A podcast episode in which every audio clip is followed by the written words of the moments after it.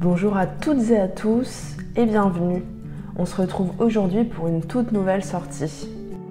Nous avons décidé pour ce nouveau podcast d'aborder le thème du handicap au travail.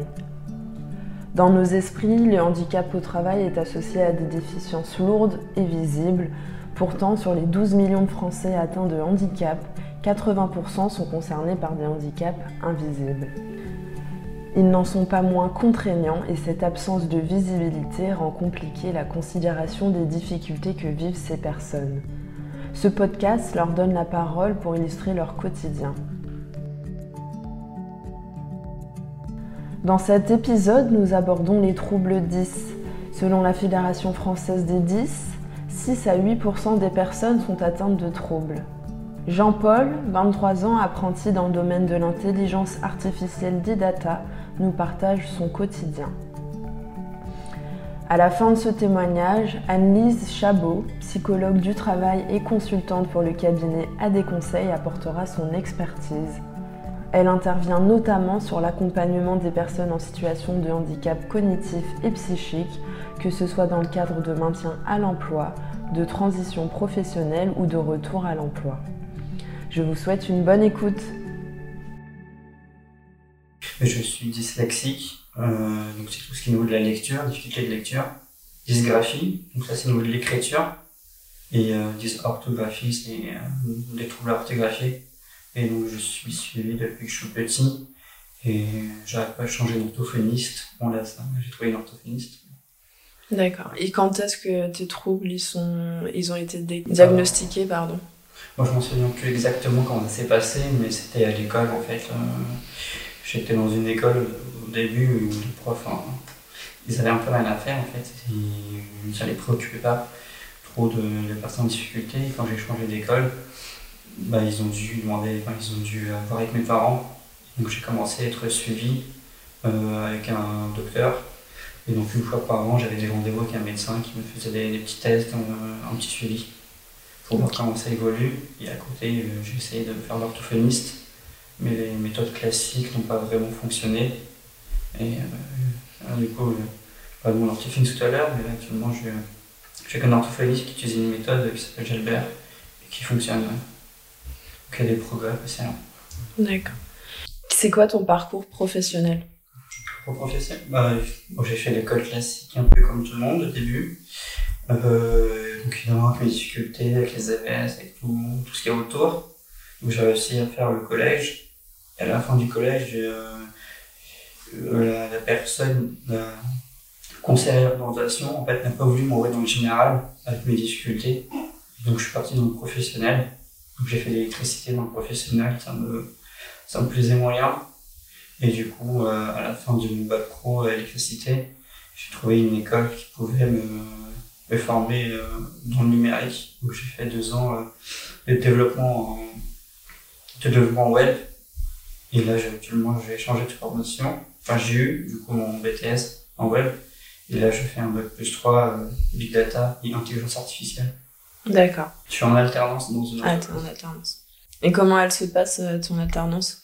Là, ça fait deux mois que ça a commencé. Donc, euh, ah, ça se passe très bien avec mes collègues, mais avec mes handicaps. J'en ai parlé à la RH. Et c'est en train de se faire. On a quand même trouvé des, des solutions pour que j'ai des logiciels en fait, adaptés. D'accord. Donc, tu as été transparent euh, dès l'embauche avec la DRH Oui, dès l'embauche, l'entretien d'embauche, j'ai tout dit. Et donc, eux, ils ont compris. Et euh, enfin, même si plus tard, j'ai discuté du coup avec euh, une supérieure, et elle aussi est dyslexique. Donc, ils étaient très au, courant de comment ça se passe. Hmm. Au niveau de tes collègues, ça se passe bien aussi? Ils sont au courant de ta situation? Euh, ils sont pas tous au courant, mais une grande partie d'entre eux est au courant et quand j'écris des mails, des machins, il y a des fautes, des, des réponses qui sont un peu plus lentes. Mais après, bah, ils, sont, ils posent la question et ils sont au courant, quoi. Et puis, euh, une fois qu'ils sont au courant, bah, ils, le savent. forcément, après, il n'y a pas plus de, de choses, quoi. Et euh, j'ai vu que tu m'envoyais des mails avec euh, ChatGPT. Mm. Du coup, ça fait partie des... de la mise en place euh, sur ton, ton lieu de travail, Oh. ce type de logiciel?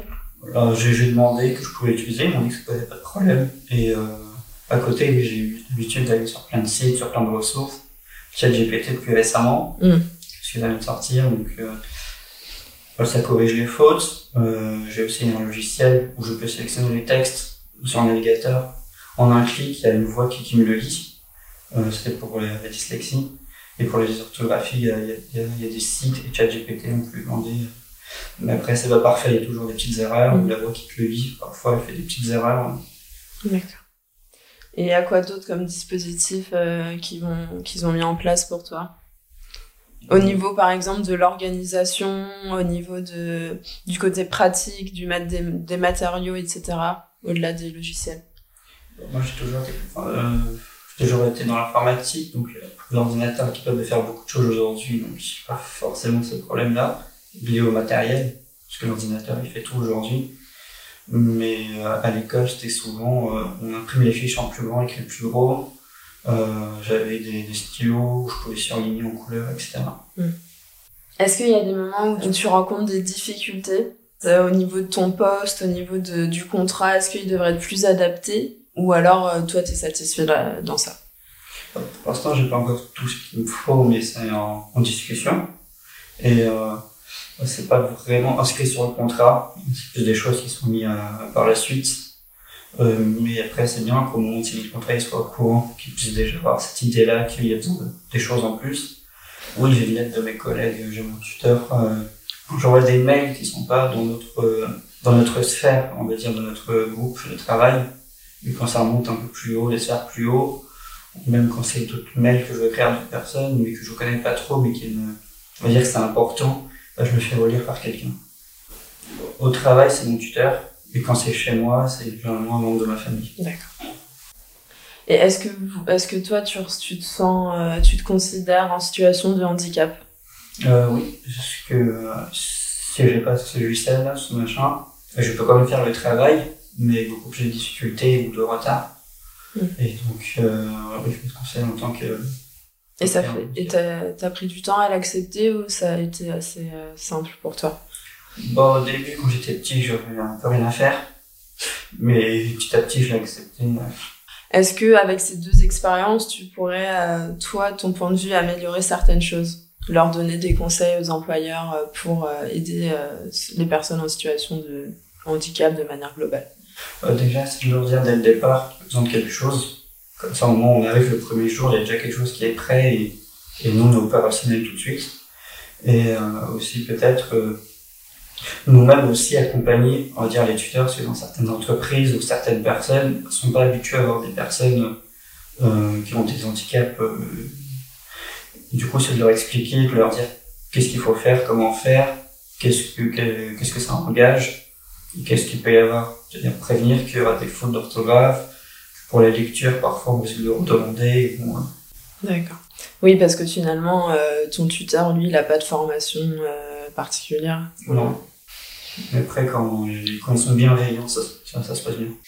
Euh, au-delà de la partie organisationnelle, est-ce que toi, ton, intégra- ton intégration, tu la sens, de, tu la vis de manière agréable? Bah, L'intégration du élément d'entreprise, en fait, il n'y avait pas besoin d'écrire ou de lire, en fait, tout se faisait à l'oral ou en physique, en présentiel. Et euh, du coup, à ce niveau-là, non, ça m'avait pas dérangé. Mais euh, en période de, de confinement, par exemple, ça aurait pu être le cas pour certaines personnes et pour moi-même, de faire la connaissance des personnes via l'écrit, via la lecture. Ça fait, ça peut faire beaucoup de textes, de choses à écrire d'un coup.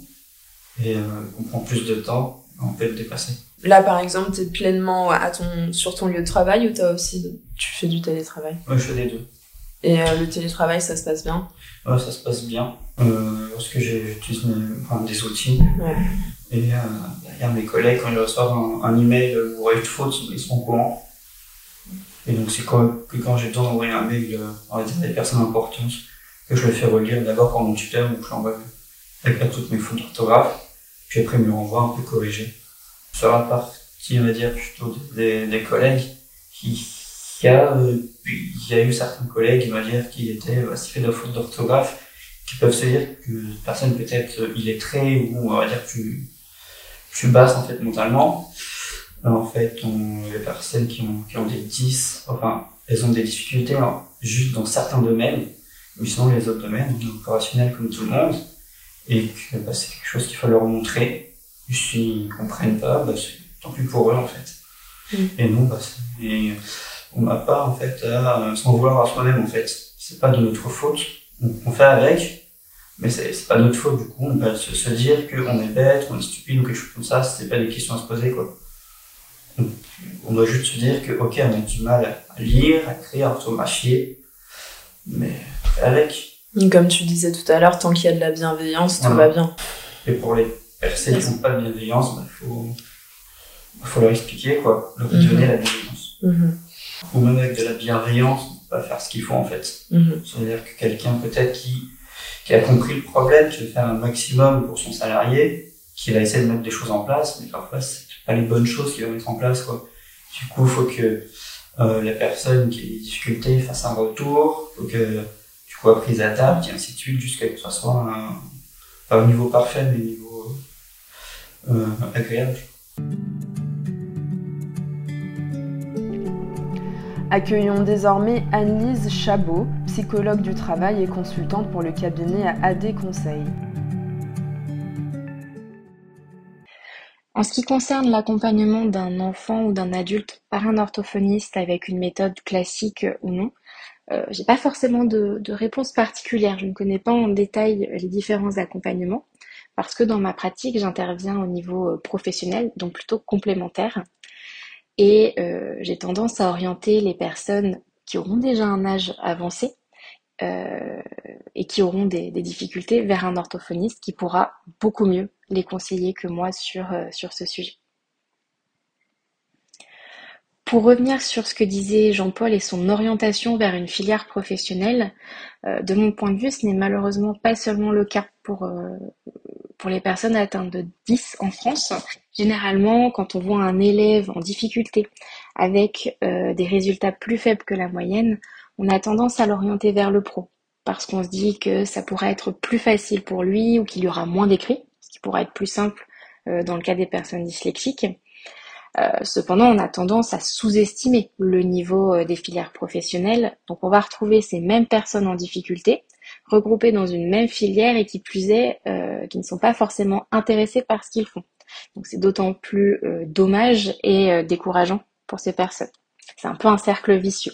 Orienter les personnes en difficulté vers une même voie, ce n'est pas leur apporter de l'aide dont elles ont besoin. Elles se retrouvent également en difficulté car leur handicap n'a pas disparu pour autant. Ça participe aussi à l'image qu'on peut avoir euh, aujourd'hui des filières pro, alors qu'elles devraient être tout autant mises en avant que euh, les filières classiques qui sont euh, juste des voies différentes. Et d'autre part, je comprends aussi l'inquiétude que peuvent avoir les professeurs ou les professionnels de l'orientation parce que effectivement, avoir accès à une AVS, par exemple, ça peut être parfois compliqué. Euh, les dossiers d'accompagnement peuvent être suivis euh, correctement jusqu'au collège et puis changer au lycée, ce qui va encore une fois compliquer euh, la prise en charge de l'enfant.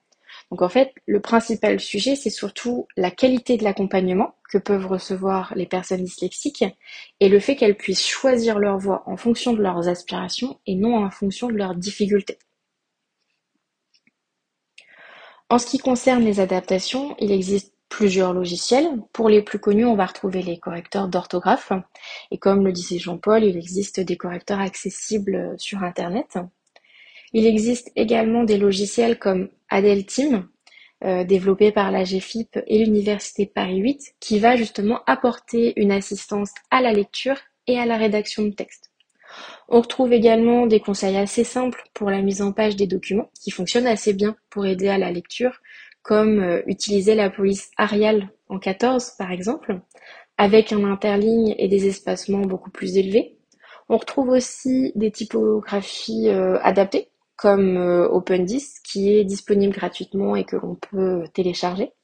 Donc en fait, il y a plusieurs aménagements à mettre en place, mais le principal, c'est de trouver celui qui est le plus adapté à la personne, que la personne va pouvoir utiliser facilement et correctement. Et d'ailleurs, on peut tout à fait euh, mettre en place une sensibilisation auprès des collaborateurs et faire comprendre que si on reçoit un écrit d'un collègue avec quelques fautes, bah, c'est pas grave, ou alors qu'on va éviter de lui transmettre euh, des documents avec des énormes pavés euh, de lecture. Concernant l'installation d'un alternant qui peut être long, on remarque souvent que les petites ou moyennes entreprises, voire même les grandes entreprises parfois, ne sont pas assez sensibilisés sur le sujet du handicap. Certains peuvent même garder des œillères en se disant que euh, le handicap c'est compliqué à gérer ou alors que euh, ça ne concerne pas leurs salariés. Mais il y a une telle diversité du handicap que si on accordait plus d'importance à la discussion, à l'échange, on pourrait voir que beaucoup ont été à un moment de leur vie en situation de handicap. Et euh, de plus, dans le cas de la dyslexie, on se dit souvent que euh, dans un métier manuel, euh, c'est pas grave, mais on a toujours quelque chose à lire, à comprendre ou à transmettre par écrit, et ça, ça fait partie du quotidien. Donc les difficultés, elles sont là au quotidien. Maintenant, on, voit de plus en plus la mise en place de politiques handicap au sein des entreprises, avec notamment des référents handicap qui sont justement formés sur le sujet pour aider à la mise en place de moyens d'adaptation et de compensation du handicap, et également pour avoir une plus grande connaissance de toutes les ressources disponibles, que ce soit techniques, financières ou humaines, euh, pour aider les, entreprises à adapter les postes. Il existe aussi des aides euh, pour les entreprises qui embauchent des alternants en situation de handicap. Le but à terme, c'est qu'il y ait justement un processus d'accompagnement pour les personnes en situation de handicap pour permettre leur installation le, plus rapidement et facilement possible. Et euh, comme le disait euh, justement Jean-Paul, pour que tout soit prêt euh, le jour J, le jour de son intégration, et qu'il puisse pleinement être opérationnel. On voit que Jean-Paul a pu en discuter avec les RH, son tuteur, à savoir que pour gérer l'installation d'un alternant ou d'un salarié, le mieux c'est que la tâche ne soit pas confiée qu'à une seule personne. Il doit vraiment y avoir quelque chose de collectif. Le tuteur, à lui seul, ne va pas pouvoir euh, prévoir toutes les installations possibles et sera peut-être heurté euh, à des questions de budget. On ne saura pas forcément à qui s'adresser pour demander des aides. De même que le DRH ne saura pas euh, non plus quelles doivent être précisément les installations pour le poste. C'est pour ça qu'on parle vraiment de politique handicap. Une seule personne dans une entreprise ne peut pas porter tout l'accompagnement. Euh, sauf dans les très petites entreprises où plusieurs rôles peuvent être euh, portés par une seule personne. Mais même dans ce cas, ce sera quelque chose de collectif avec euh, la personne directement concernée par le handicap qui est vraiment la plus à même d'exprimer ses besoins et qu'il faut vraiment remettre au cœur de son intégration dans une entreprise.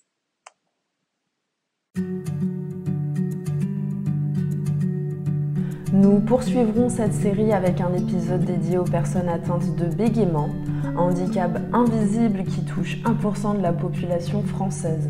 Maxence, jeune actif de 25 ans, sera là pour en parler.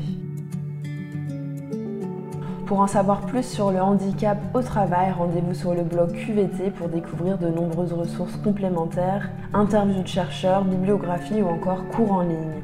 Vous venez d'écouter un épisode de QVT La Tribune réalisé par Lucrèce Valence et produit par le blog QVT, un média indépendant et non lucratif né d'une initiative sociale et solidaire du cabinet AD Conseil. Tous les épisodes sont à écouter et réécouter sur le blog QVT ainsi que toutes les plateformes de streaming.